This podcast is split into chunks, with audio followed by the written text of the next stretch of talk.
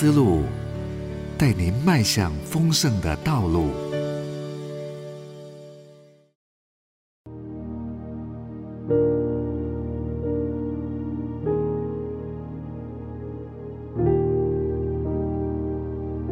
老师这个身份，常给人的印象就是喜欢指教别人。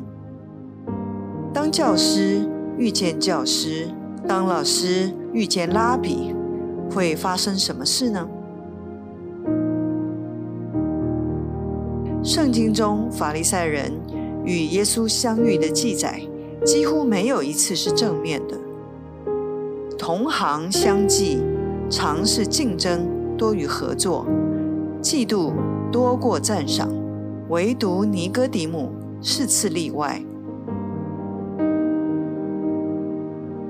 但是他的夜访耶稣也耐人寻味，他的低调似乎是不想让人看见，以免招致惹意。尼哥底母对耶稣所行过的神迹有着准确的看见，若非神同在，这样的事是不可能发生的。他的心清楚识货，不像其他知识分子。带着傲慢与偏见，同时也像所有的犹太人，尼哥底姆对自己身处的罗马世界可能有着许多的不满。世界不该这样，我的国家怎是如此呢？这对当代盼望弥赛亚来带领以色列国走出罗马帝国压制的犹太人。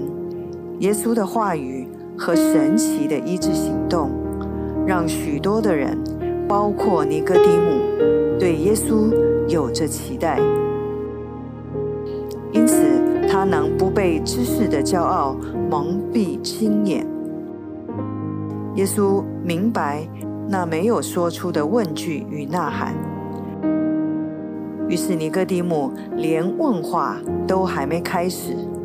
耶稣便开始回应，只是耶稣的指教似乎让人越听越糊涂。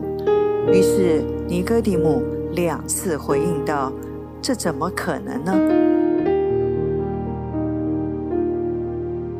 对一个认真持守律法、当代标准的好人、艺人，耶稣对尼哥底母要求的重生，等于说世界的问题就在你。需要换心。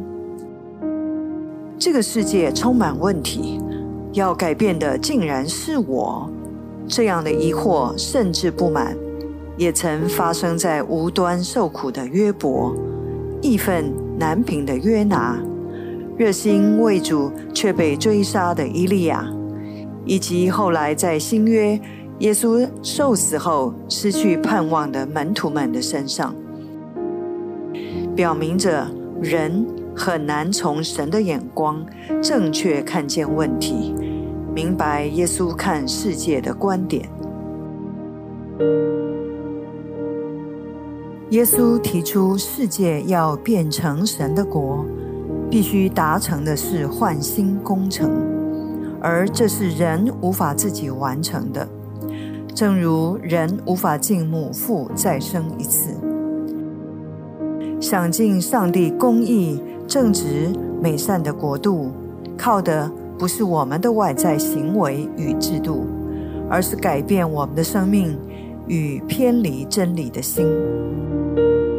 人若不重生，就不能见神的国。所幸这一切在倚靠神为我们所做的重生，是去经历上帝的换心手术。何等恩典，何等奇妙！